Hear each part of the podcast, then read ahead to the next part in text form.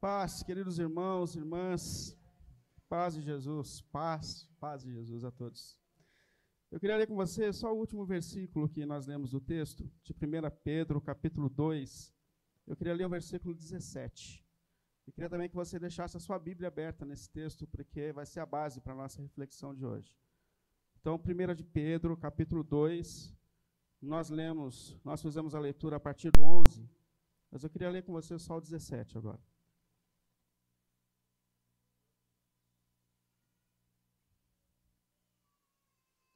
Tratem a todos com o devido respeito. Amem os irmãos. Amem os irmãos. Temam a Deus e honrem ao Rei. De novo, tratem a todos com o devido respeito. Amem os irmãos. Temam a Deus e honrem ao Rei. Vamos lá? Senhor Deus, mais uma vez nós estamos aqui diante de Ti. Estamos aqui pelo nome de Jesus, pela graça de Jesus, pela misericórdia de Jesus. Nós não somos dignos, Senhor, da Sua misericórdia, da Sua bondade, da Sua paciência, do Seu amor. Mas nós estamos aqui pelo sangue do Cordeiro, um dia derramado por nós naquela cruz, que salva seres humanos imperfeitos, que nos redime e que nos chama para viver de uma maneira nova em toda a nossa existência, Senhor. E nós agora, depois de cantarmos os nossos louvores a Ti, ao nosso Senhor e Redentor, nós estamos diante da Sua palavra, Senhor. E nós pedimos que por meio dela o Senhor nos fale e nos direcione, Senhor, em nome de Jesus, Pai. Ninguém mais do que o Senhor conhece o nosso contexto social. Ninguém mais do que o Senhor conhece o coração e a mente de cada um de nós aqui hoje. E nós nos colocamos diante de Ti, pedindo que o Seu Espírito sopre entre nós a Sua vontade, a Sua palavra, os seus propósitos, aquilo que o Senhor espera da tua igreja, do teu povo, Pai, pelo nome de nosso Senhor Jesus. Amém. Amém. Pode sentar, por favor. Bom, a gente não tem dúvidas de que a gente vive num mundo que está fora de ordem. Parece que está de cabeça para baixo. Não sei você, mas às vezes eu tenho vontade de ter o dom do, do avestruz, que é enfiar a cabeça debaixo da terra e ficar esperando o tempo passar para eu poder tirar a cabeça de novo e voltar para a vida. Os tempos são difíceis. Os tempos são difíceis. E é interessante que cabe a gente pensar o que Deus espera de nós em meio a tempos difíceis. Qual é a expectativa que Deus tem do seu povo? Como nós devemos viver diante de uma sociedade tão difícil, tão polêmica? Como que a gente deve viver diante do caos desse mundo em que nós estamos inseridos? O que Deus espera de nós como igreja? Qual é o posicionamento da nossa vida, da igreja de Jesus em meio a tudo isso? E eu me recorri aqui à carta do apóstolo Pedro, porque Pedro, assim como nós, escreve a uma igreja que vive um momento difícil também. Na verdade, não tiveram tempos fáceis para a igreja. Então há também um momento difícil, há um tempo de perseguição, há um tempo de lutas, de lutas sociais, e Pedro, ele escreve a essa igreja justamente tentando orientá-la sobre como viver no meio de um tempo difícil. Ou mais do que isso, o que Deus espera de nós no contexto social no qual nós estamos inseridos. O que Deus quer de nós? O que Deus espera de nós? Qual é o nosso posicionamento? Quais são as verdadeiras lutas que Deus espera que nós lutemos? E Pedro, a primeira coisa que ele faz é tentar dar para a gente uma consciência de quem nós somos em Cristo. Então, a primeira coisa, perceba quem você é. E ele fala no versículo 9, que é um dos textos mais conhecidos do capítulo 2. Ele fala: Vocês são uma geração eleita. Ou seja, vocês foram chamados por Deus. A igreja foi chamada por Deus no mundo, no contexto na qual está inserida.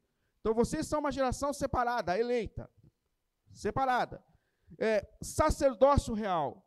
A, a, a função de um sacerdote dentro da vontade de Deus sempre foi que ele fosse um representante de Deus no mundo no qual ele está inserido. Então, Deus tem essa consciência de que nós somos separados e agora inseridos na sociedade como pessoas que representam o próprio Deus, Criador dos céus e da terra, e ele nos coloca nessa missão. Então, vocês são uma geração eleita, um sacerdócio real, um sacerdócio do rei. É, nação santa, santidade separada, diferente, parecida mais com o seu Senhor do que com o mundo no qual nós estamos inseridos nação santa, povo adquirido por Deus. Mas ele coloca um para quê, ou seja, por que, que Deus nos separou? Por que, que Deus chamou no mundo um povo para si? Para quê? Para que vocês anunciem, manifestem as virtudes daquele que vos chamou das trevas e vos trouxe para a sua maravilhosa luz. Para que por meio da vida de vocês, Deus está dizendo, para que por meio do testemunho de vocês, as virtudes do seu redentor agora sejam manifestadas no mundo, na sociedade na qual nós estamos inseridos. Esse é o propósito que Deus tem. Aí Pedro fala assim: então como a gente pode viver? Eu acho que essa é a grande pergunta. Então, como Deus espera que eu manifeste as virtudes do meu redentor? É, aonde Deus quer que eu manifeste as, as virtudes do meu redentor? Qual é a minha missão e como eu cumpro essa missão? E hoje eu queria falar um pouco sobre como Pedro ensina a gente a manifestar essas virtudes no contexto social no, no, no qual nós estamos inseridos. Isso é, o que Deus espera de nós diante da sociedade? O que Deus espera de nós diante das lutas da sociedade? Como que um povo separado se manifesta ou se organiza nesse mundo, de acordo com a missão que Deus nos dá? O que Deus espera de mim e de você, no contexto social no qual nós estamos inseridos? E a primeira coisa que eu percebo aqui nesse texto, Deus espera de nós um testemunho pessoal. Deus espera de nós uma vida transformada, que manifeste. Deus começa falando a respeito do que precisa acontecer em nós. Em nós. É testemunho pessoal. Olha de novo o texto que nós lemos, no versículo 11 e 12, ele diz assim: Amados, nisso insisto que, como estrangeiros e peregrinos no mundo, vocês se abstenham dos desejos carnais que guerreiam contra a alma. Vivam entre os pagãos de maneira exemplar para que naquilo que eles os acusam de praticarem o mal, observem as boas obras que vocês praticam e glorifiquem a Deus no dia da sua intervenção. O que Deus espera de nós? O que, que Deus quer de nós? Primeiro, eu acho importante a gente destacar como, como Pedro está escrevendo para a igreja, para os irmãos. E a primeira expressão de Pedro aqui é: amados, irmãos amados, irmãs amadas. Percebe que Pedro aqui está tá estabelecendo um padrão de comportamento, de relacionamento para a igreja de Jesus. Ele está dizendo: vocês são amados, vocês são irmãos em Cristo, vocês são amados em Cristo. Então, é essa maneira que Deus espera que nós nos tratemos, amados e amadas. Amém? Quem senta do seu lado é seu irmão amado em Jesus, é sua irmã amada em Jesus. Então, amados, amados, um padrão de comportamento que ele coloca aqui. Aí ele fala assim: Eu insisto o quê? Estou no versículo 11 ainda. Percebe que Pedro já sabe que esse negócio não é difícil, não é fácil para a gente. Por isso que ele está falando de insistir. Né? Não é só dizer. Ele sabe que controlar o eu não é fácil. Ele sabe que a gente é, amar quem pensa diferente é um desafio.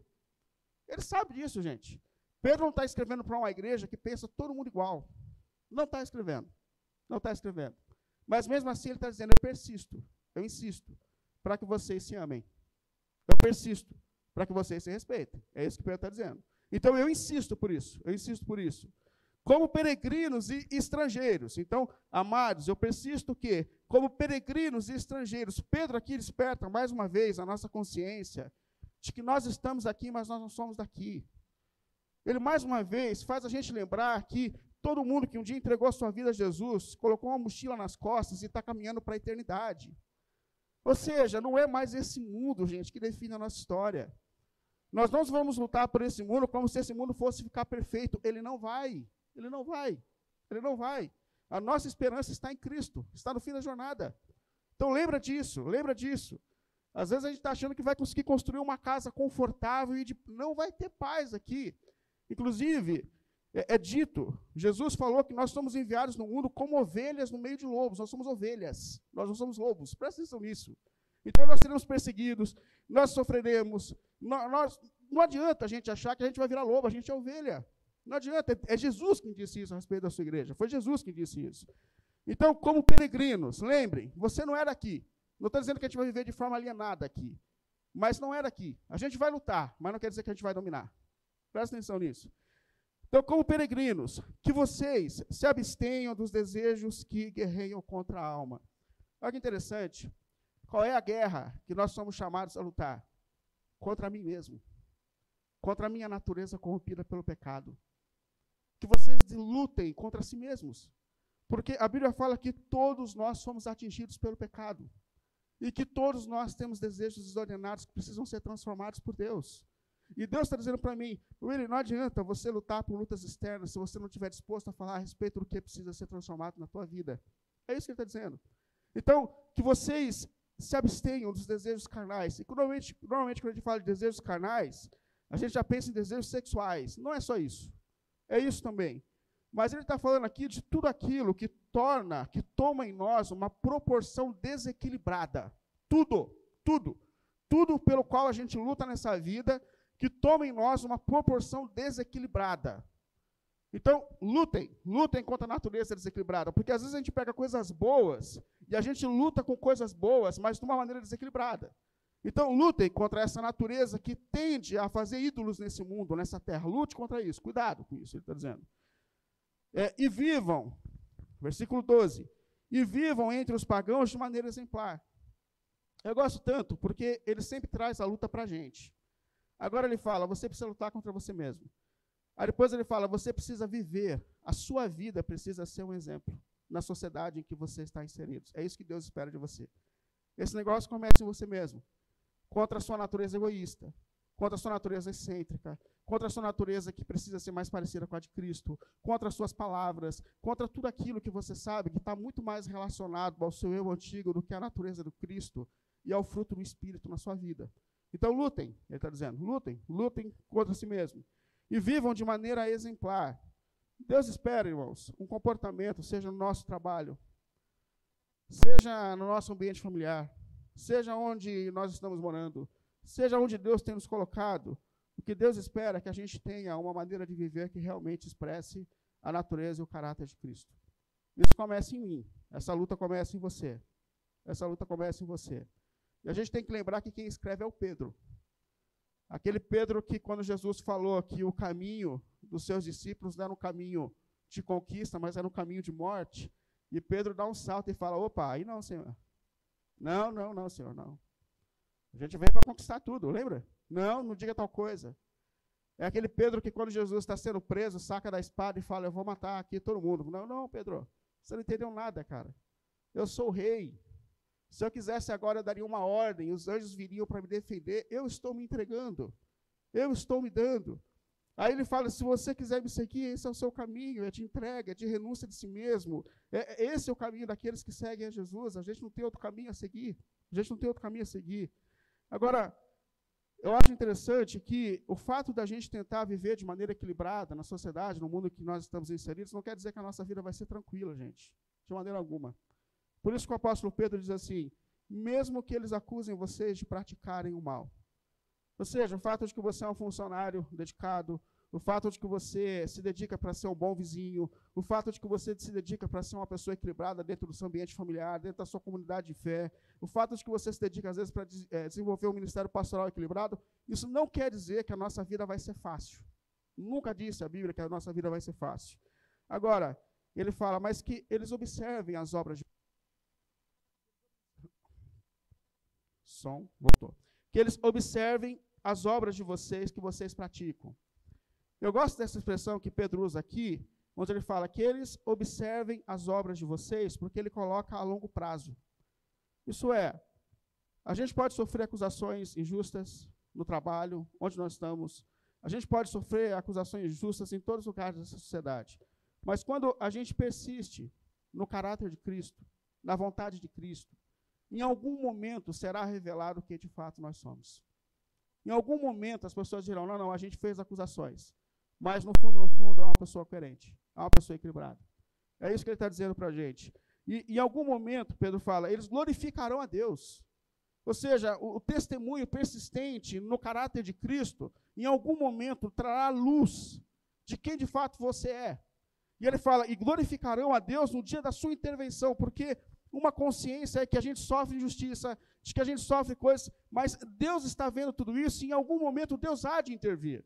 Então, se você sofre é, por causa da sua, do seu caráter em Cristo, acusações no seu ambiente de trabalho, ou seja, onde for, Ele está dizendo: os olhos do Senhor estão vendo, fique tranquilo. E qual é o nosso desafio? O nosso desafio é continuar sendo fiel a Jesus, é continuar lutando para sermos parecidos com Jesus. É isso que Deus quer da gente. A primeira exigência que Deus quer de nós, no ambiente que nós estamos inseridos, na sociedade que nós estamos inseridos, é testemunho pessoal. São as nossas vidas transformadas na natureza de Cristo. É isso que Deus espera de você. A primeira coisa que Deus diz para mim é: não adianta você lutar por questões externas se você não estiver disposto a lutar contra as questões mais íntimas do teu ser, que precisam ser transformadas ao poder do Evangelho de Jesus Cristo. Primeira coisa. Então, primeiro, é você que Deus quer. É a sua luta, é a sua natureza. Segundo, ele dá uma orientação sobre como a gente tem que se relacionar com as autoridades que são constituídas sobre uma nação. E é uma postura equilibrada. Aí ele diz assim, ó, a partir do versículo 13: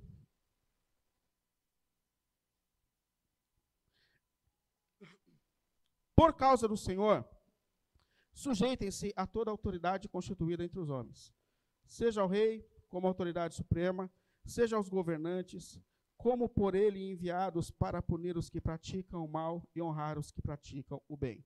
Pois é da vontade de Deus que, praticando o bem, vocês silenciem a ignorância dos insensatos.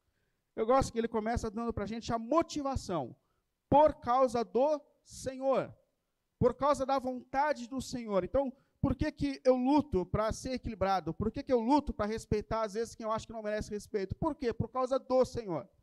E não entenda que Pedro aqui está falando de uma liderança constituída dentro dos padrões de Deus, porque não era. Mas mesmo assim ele fala por causa do Senhor, porque é a vontade do Senhor. Tem uma relação equilibrada com essas autoridades. Sujeitem-se a toda autoridade, a toda autoridade. E é interessante quando a gente fala de sujeição, a gente lembra que isso é uma postura comum no reino de Deus. Então a gente falou nessa série sobre transformação que o propósito de Deus é que nós nos sujeitemos uns aos outros. Que os maridos se sujeitem às suas esposas, amando-as como Cristo amou a igreja. É, que as esposas sujeitem-se aos seus maridos, honrando-os, ajudando-os a cumprir o seu propósito dado por Deus. E isso se estende a todas as áreas da vida, inclusive às autoridades que Deus coloca nas nossas vidas. E quando a gente fala de autoridade, a gente não fala só a respeito de governamentais. São muitas as autoridades que Deus coloca nas nossas vidas. Isso começa dentro da nossa própria casa. É, os pais são autoridades, ou deveriam ser autoridades. É, a gente percebeu que o equilíbrio de uma nação começa quando os filhos respeitam a autoridade dos seus pais. Tudo isso aqui começa trazendo equilíbrio. É, a gente fala de autoridades como professores. Vocês já perceberam a quantidade de professores nos nossos tempos que estão desistindo da carreira porque não suportam essa geração desrespeitadora? Conversando com um amigo esses dias que virou professor, ele falou: Cara, não dá, não dá. A gente está diante de uma geração que não respeita, que não respeita, e as pessoas estão desistindo, os professores estão desistindo da carreira, porque nós estamos diante de uma geração que não respeita. E, é aquela geração que, quando tudo está dando errado, a gente troca de escola, mas a gente não orienta um filho, não fala a respeito de mudanças que precisam acontecer na vida de um filho. Então, toda a autoridade, toda a autoridade. Eu lembro quando a gente estava na pandemia, e meu filho, ele, eu já falei isso várias vezes, mas ele pega a pior fase da pandemia para o ensino, que é aquela do pré antes do primeiro ano e o primeiro ano, que eles ainda não são alfabetizados. E o meu filho, eu não sei, ele veio com pilha Duracell, porque ele tem uma energia que eu nunca vi igual. E eu tentava colocar aquele menino sentado numa cadeira por cinco horas para assistir uma aula online. Não dava certo, não dava certo. Eu pensei em amarrar ele na cadeira, pensei em fazer várias coisas, mas não dava certo, não dava certo. Ele não parava. Eu ficava, meu Deus do céu, preciso fazer as minhas coisas, preciso trabalhar. E ele não sabia ler, e estava sendo, e eu fiquei maluco com aquilo. Aí eu comecei a pensar assim, na minha maturidade, né? Falei assim, poxa, é, são professores que não são capazes de prender, talvez, a atenção dos alunos. Será que eu preciso trocar de escola? Será que eu preciso pensar em um lugar com, com mais capacidade? Aí eu, com muita honestidade, sentei assim e fiquei observando a aula. E eu vi que eu estava lidando com professores extremamente capacitados e esforçados. E que o problema estava, sabe onde? No meu filho. No meu filho. Aí eu voltei e falei, rapaz, você vai sentar aqui. E você vai ficar aqui. E você vai ficar aqui. E ele ficou. E ele estudou. Mas o problema é que a gente está diante de uma geração que, se, se, tem desconforto, a gente muda de escola, mas a gente não muda a criança. A gente não repreende. A gente, tem criança com 10 anos já está na quarta escola por causa de problema, mas não é o menino. É, são todas as escolas que têm problema. Mas assim, aqui ele fala de submissão a autoridades, coisas que a gente precisa repensar de novo para que a gente consiga é, desenvolver uma sociedade equilibrada. E quando ele fala de submissão às autoridades, ele está falando sobre as autoridades governamentais também. Também. É, agora, eu acho interessante que, Pedro fala aqui o que Deus espera das autoridades governamentais. Qual é a expectativa? Aí ele fala assim no versículo 14: Como que por ele enviados para punir os que praticam o mal e honrar os que praticam o bem. O que Deus espera das autoridades governamentais? Que eles honrem aqueles que praticam bem e que eles punam aqueles que praticam mal. Acabou. Acabou. É interessante que ele começa assim, ó, como que por ele, ou seja, quem é ele aqui? É o próprio Senhor. Que por mais que a gente faça a nossa parte, no fim das contas, quem bate o carimbo lá e fala é esse que vai governar, é ele. E sempre foi assim na história. Pode observar isso. Quando Daniel vive num contexto difícil, pagão, de perseguição, difícil na sociedade, Deus envia Daniel a Nabucodonosor, que foi um dos piores reis da história, e fala assim: Foi o Senhor que te colocou como rei aqui. Dá a última palavra é Deus, é Deus, é Deus. Agora, o que a gente percebe é que o mesmo Deus que sustentou Daniel diante do contexto de perseguição é o Deus que se coloca dos nossos lados do nosso lado. O mesmo Deus que entra com Daniel na cova dos leões é o Deus que nos dá força para sobreviver diante de uma situação difícil. O mesmo Deus que vai com Sadraque, Mesaque Abednego para uma fornalha de fogo é o Deus que entra com a gente nesse contexto social para que a gente sobreviva em fidelidade ao Senhor. É Ele quem sustenta a gente, é Ele quem sustenta a igreja, é Ele quem sustenta a igreja. Então o que ele espera? Eles lutem, que eles lutem por justiça, que eles punam os que façam mal e que eles deem honra àqueles que vivem de maneira correta. É, é para isso que os três poderes de uma nação são levantados como a nossa, para que eles façam a parte deles. Agora, o poder de evangelizar, de tornar o mundo cristão, a missão é dada a nós. A nós, gente. Percebe que ele coloca um ponto final de quem é a missão de pregar o evangelho ao mundo? É da igreja, é do povo de Deus. Quem que tem a missão de parar aqui e pensar, falar, gente, a gente está cumprindo a nossa missão. A gente está pregando o Evangelho, a gente está falando de Jesus, a gente está manifestando Jesus. Essa missão é minha, é nossa, como igreja de Jesus. É nossa. Agora, o que Deus espera é que eles governem de forma equilibrada, que dê o direito de cada um. É isso só que ele espera, é isso só que ele espera. Aí ele fala, mas qual é a nossa, então, motivação para que a gente se submeta ao governo que muitas vezes não é dentro do propósito de Deus? Versículo 15, mais uma vez. Pois é da vontade de Deus que praticando o bem é da vontade de Deus que, praticando o bem, vocês silenciem a ignorância dos insensatos. É da vontade de Deus, gente. Viver em submissão, de forma equilibrada, é algo que vem da vontade de Deus. É da vontade de Deus. Por que, que eu vou, às vezes, me submeter a uma autoridade que eu não me identifico com ela? Porque é da vontade de Deus. É um padrão estabelecido por Deus. É isso que Deus está dizendo. E a resposta que a gente tem é justamente essa. É da vontade do Senhor. Aliás, é o exemplo deixado pelo Senhor diante do mundo difícil. No versículo 22, Pedro diz assim, 22 e 23, Jesus, quando ele esteve entre nós, nesse mundo fora dos propósitos de Deus, ele diz assim: Ele não cometeu pecado algum, e nenhum engano foi encontrado em sua boca. Ou seja, Jesus viveu de maneira prática aquilo que nós devemos viver. Jesus foi íntegro. Ele lutou no testemunho pessoal dele. Mas mesmo assim, como já alertado pela palavra de Deus, ele foi insultado. E ele foi maltratado. Mas ele diz assim: quando insultado, ele não revidava. Presta atenção no texto. Quando Jesus foi insultado, ele não revidava, ele não fez o mal por mal. Jesus, quando sofria, ele não fazia ameaças. Ele não ameaçou ninguém, ele não fez o mal pelo mal. Aliás, o que, que ele fazia? Aí Pedro conclui diz assim: mais entregava aquele que julga com justiça. É isso. Ele não fazia o mal pelo mal, mas sabia que o Pai vê todas as coisas e que no momento certo, na hora certa, o verdadeiro rei vai trazer a justiça sobre todas as coisas. E o que Deus espera para mim nesse contexto? Equilíbrio, gente. Equilíbrio. O que Pedro está tentando dizer para a gente? Que Deus levanta líderes entre os homens. Eles são homens, seres humanos, assim como eu, sujeitos a falhas, ilimitados. E que a gente consiga lidar com isso de maneira equilibrada. É isso que Deus está dizendo. Equilíbrio. Aí, por último, o que Deus espera de mim nesse contexto social? Ele espera de mim equilíbrio em todas as áreas da minha vida, em todos os relacionamentos que eu tenho, principalmente nos mais íntimos. Porque ele conclui esse texto dizendo assim, versículo 16 e 17: Vivam como pessoas livres, mas não usem a liberdade como desculpa para fazer o mal. Vivam como servos de Deus. Tratem a todos com o devido respeito. Amem os irmãos. Temam a Deus e honram ao rei. E honrem ao rei. A primeira coisa que ele diz é: vivam como pessoas livres. Porque nós somos de fato libertos. O sangue de Jesus nos libertou do pecado, do poder do pecado. O sangue de Jesus nos livrou da punição da lei. O sangue de Jesus nos libertou de tudo, para que nós de fato sejamos livres. E o Espírito de Jesus nos dá a capacidade para que nós vivamos de forma diferente. Então, vivam como pessoas livres. Porém, ele está dizendo: não usem a liberdade de vocês para que vocês vivam da maneira que querem, para dizerem o que vocês querem, para fazer como vocês querem. Não, não, não usem. Mas usem essa liberdade de vocês de maneira em que Deus seja honrado na sua vida e no seu testemunho. Use a liberdade de vocês para evidenciar uma vida que está sendo transformada pelo poder do Evangelho de Jesus Cristo. É assim que Deus espera que a gente manifeste a nossa liberdade. E como é que a gente vive isso? Tratem a todos com o devido respeito. Ó, quando ele fala todos aqui, ele fala todos. Todos. Mas e quem pensa diferente de mim? Ele está dizendo, não sou eu que estou dizendo, é o texto bíblico que está dizendo. Tratem a todos com o devido respeito. É Deus que está dizendo, gente. Não sou eu. Tratem a todos com o devido respeito. Mesmo quando, quando pensam diferente, sim, tratem a todos. Por quê? Porque o Evangelho ensinou para a gente que a nossa luta não é contra pessoas. Presta atenção nisso.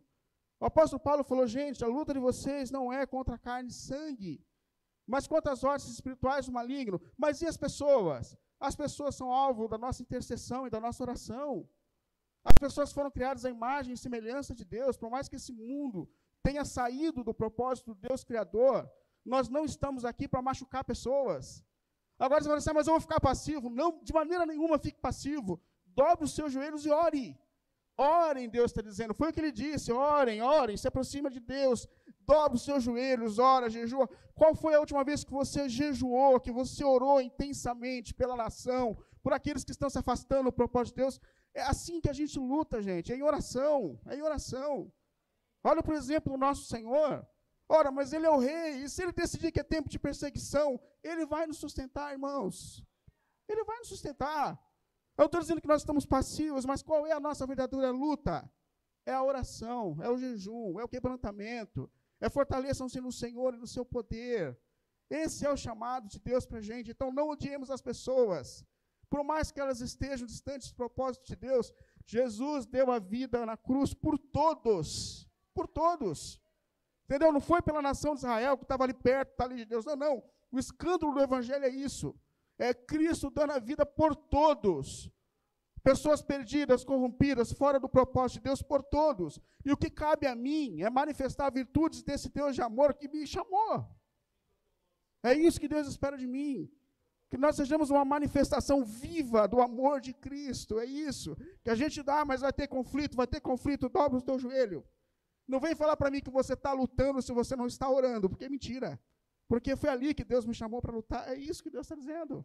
É isso que Deus está dizendo. É isso que Deus está falando para a gente.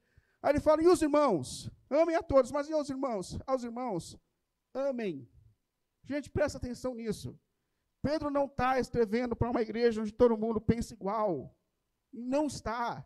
Mas o que Deus espera de nós, apesar das diferenças, que nós nos amemos. Que nós nos amemos. Nós temos o mesmo Pai. Nós vamos morar no mesmo lugar. Presta atenção nisso, que nós nos amemos. Que nós amemos, é esse o propósito de Deus. Aí ele fala: temam a Deus, ou seja, o nosso temor está em Deus. É a Ele que a gente honra. É a Ele que a gente respeita. É a lei dele que a gente obedece. É a lei dele, é a lei dele. Ah, mas e as autoridades? Honrem. Que é o sentimento que a gente tem por cada um no lugar que Deus o tem colocado para servir. Honrem, respeite. Respeite, é isso que Deus espera de nós. Agora, o que eu queria terminar dizendo é justamente isso. Primeiro, Deus quer falar de transformação, sim. Mas transformação começa, a princípio, dentro de cada um de nós. Dentro de cada um de nós. Que o nosso testemunho seja uma manifestação viva da natureza do nosso Redentor. Da natureza do Redentor. E o que Deus espera que a gente faça diante daqueles que são diferentes do que a gente pensa? Que a gente ore, irmãos. Que a gente interceda. Que a gente se quebre diante de Deus. Que a gente suplique por graça e misericórdia de Deus pela nossa nação. A luta começa dentro de nós, começa no nosso quarto secreto, gente. É ali que a gente vai lutar com todas as nossas forças. É isso que Deus, eu vejo no Evangelho, encontra em nós.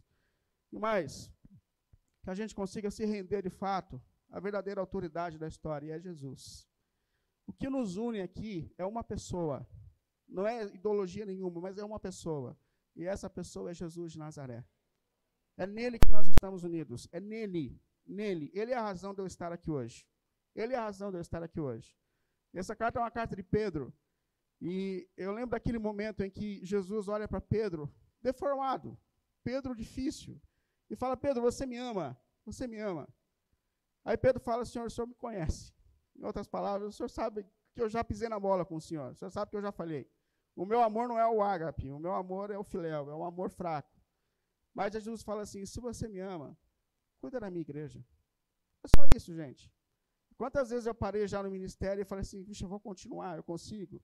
Mas eu escuto essa mesma voz de Jesus dizendo assim: é por mim, é por minha causa, é o meu propósito para a tua vida, é o propósito que Deus tem para a tua vida. A gente vai continuar persistindo, por quê? Porque é o propósito do Senhor, é a vontade do Senhor, é em torno do Senhor que nós estamos reunidos. Olha, muito em breve vai chegar um dia onde todos os reis e autoridades da história serão ressuscitados diante de Jesus. E eles se aproximarão de Jesus e colocarão as suas coroas no chão e dirão assim: Verdadeiramente tu és o único rei. Verdadeiramente tu és o único Senhor. O único Senhor. Mas Deus tem dado a oportunidade de nós nos rendermos a Ele hoje, agora, pelo nome de Jesus. Pelo nome de Jesus. Que em meio às nossas diferenças, o amor do nosso Redentor prevaleça entre nós. Esse é o meu desejo. Esse é o meu desejo. Pelo nome de Jesus. Pelo nome de Jesus. Vamos ficar em pé?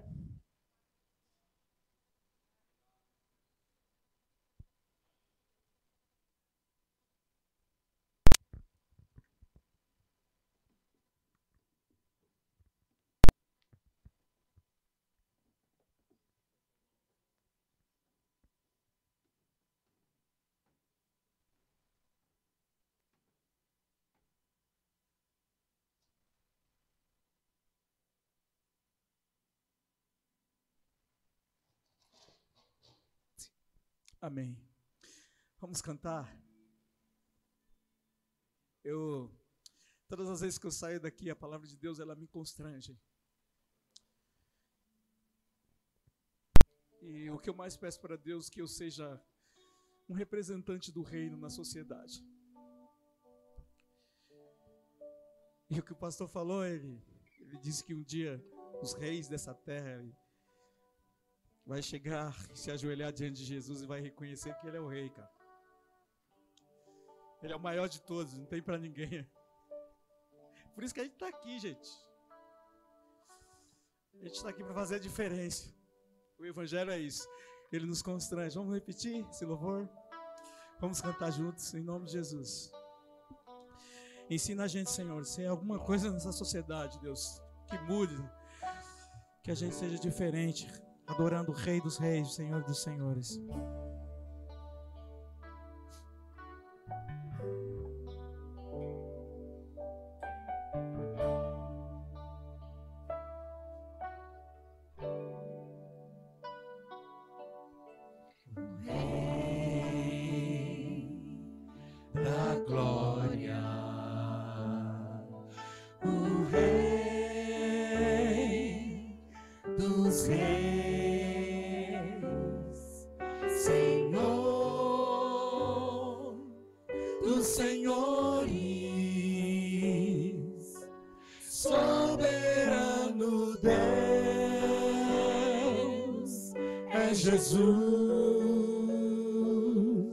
Se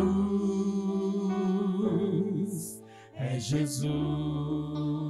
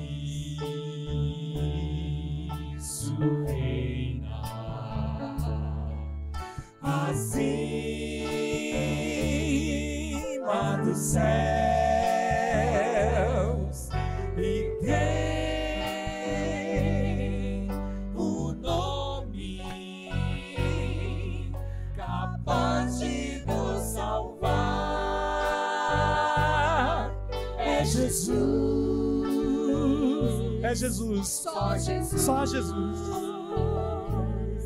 Só Jesus. Só Jesus. Aleluias.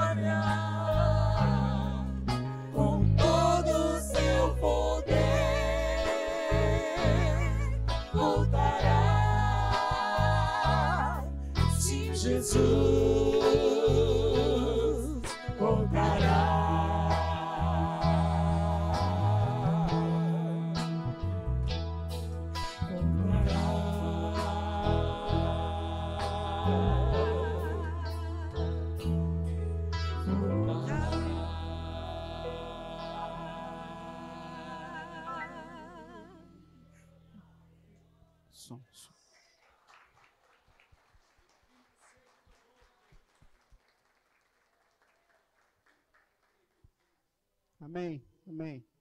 Muito em breve o verdadeiro rei há de voltar. né? Nós teremos um só povo, uma só nação, um só pensamento, um só coração. Esse é o nosso desejo. Mas enquanto a gente está aqui, a nossa luta começa na oração, no quebrantamento diante de Deus. E eu queria te convidar a isso nesse momento a orar, a orar pela igreja de Jesus nesse tempo difícil, a orar pelos governos. Como eu disse, é o Senhor quem dá a última palavra, gente. A gente faz a nossa parte. Mas é o Senhor que nos sustenta nos tempos mais adversos da história. Nós estamos aqui porque o Senhor nos sustentou. Porque Ele vai continuar sustentando, Ele vai continuar sustentando. Sabe quando a gente olha para o livro do Apocalipse, o que ele diz é que vai piorar. Vai piorar. A situação vai ficar cada dia mais difícil para a gente. Mas quando Deus se manifesta no Apocalipse, Ele não fala assim, eu estou te avisando para você ficar assustado. Ele está dizendo assim, eu estou te avisando para que você fique sossegado. Eu estou no controle. Eu estou no controle. E é por isso que eu consigo te avisar antes que aconteça. Eu estou no controle. Seja qual for o momento que venha sobre a história, o Senhor está sentado no trono, o Rei da Glória.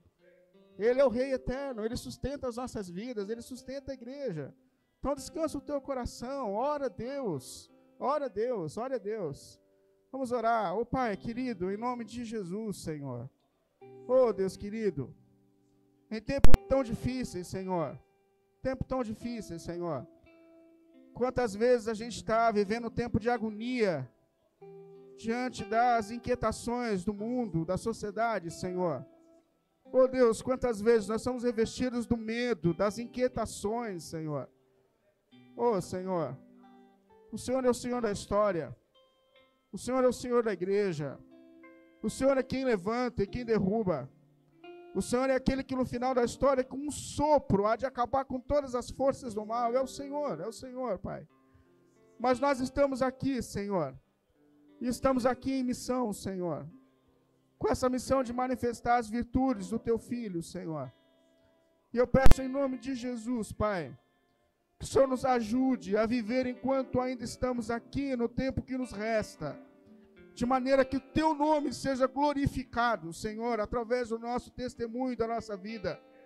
Senhor, que as pessoas sejam constrangidas, Senhor, porque assim como o nosso mestre, nós não faremos o mal pelo mal, nós não nos vingaremos, Senhor, mas nós manifestaremos a virtude daquele que foi para a cruz, intercederam por aqueles que lhe faziam mal, aquele que pedia misericórdia do Pai sobre as pessoas, as pessoas mais diferentes do propósito de Deus, Senhor.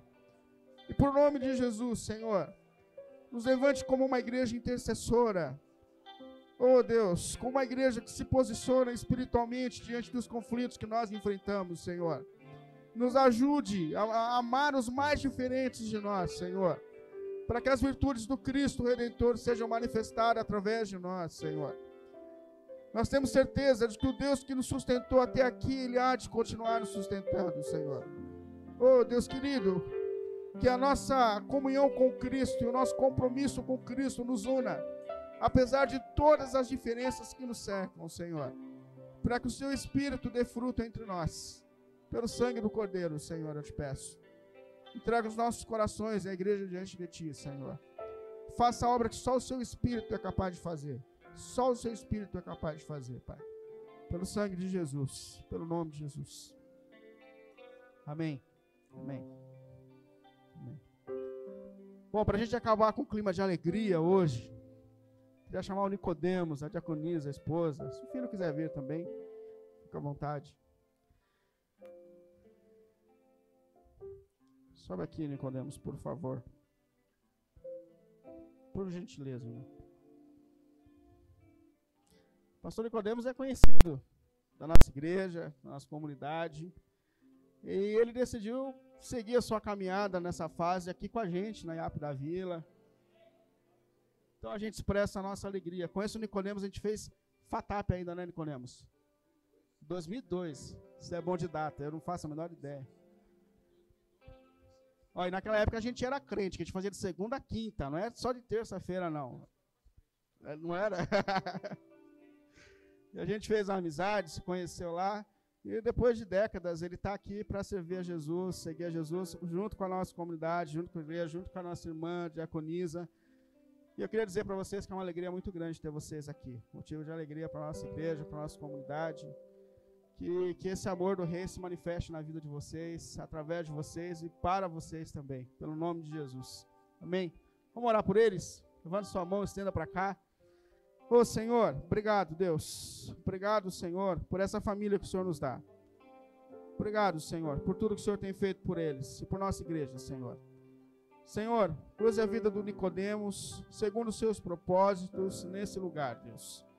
Deus querido, abençoe sua família, abençoe seu casamento, abençoe seus filhos.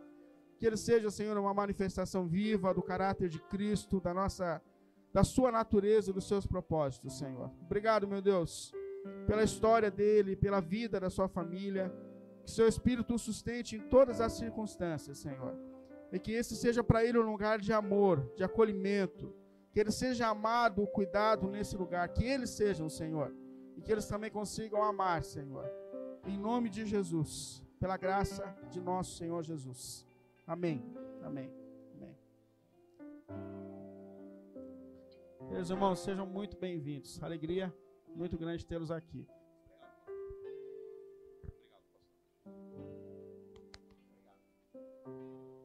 Obrigado, irmãos. Obrigado pela, pela oportunidade de congregar com vocês já visitei aqui muitas vezes, já preguei aqui muitas vezes. E Deus nos deu. Por que nós estamos aqui também? Porque Deus nos deu, nos deu a graça de comprar uma casa aqui perto, né? E a igreja mais perto para nós, somos promessistas há muito tempo, desde 94, né? Desde 95 nós somos promessistas. E estamos aqui, obrigado, pastor, sua família, sua esposa, a vocês. Viemos para somar, tá, irmãos? Alguns sábados eu não estou porque eu prego fora, faço o casamento, estou, sou ativo no, no ministério. E eu fui pastor até 2020 agora, na, ali em, em Guaianazes, e eu tive que entregar devido a alguns serviços meus que não deu mais para ser pastor voluntário. Não, não deu mais. Estou com muita saudade, mas quem sabe Deus prepara, né? Obrigado, irmãos. Curve sua cabeça, vamos ser despedidos. Senhor, muito obrigado, Pai. Muito obrigado por esta palavra poderosa que nós ouvimos da boca do teu servo, Senhor. Estamos vivendo um momento no Brasil, Senhor, muito difícil, Pai. Mas eu te agradeço porque a tua palavra na boca do teu servo, Senhor, esclareceu muitas mentes aqui e a minha foi uma delas, Senhor. Leva-nos em paz, Pai. Mais tarde teremos um chá aqui com as irmãs, Senhor, e cada um vai visitar parente, amigos. Leva-nos com a tua paz que nos trouxe na escola sabatina, na escola bíblica, Senhor, debaixo do apóstolo que nos ensinou que a graça do Senhor Jesus, o grande amor de Deus, o nosso Pai, irmãos, a consolação, a comunhão do Espírito Santo, meus irmãos e irmãs, seja conosco desde agora para todo sempre. Amém. Feliz sábado, irmãos. Irmãos, quem não lembrou de entregar o carnezinho da nossa campanha de missões, procure o diácono Edcélio. Levanta a mão, Edcélio. Sujeito bonito que está aqui, ó. Entrega para ele, por gentileza, tá bom?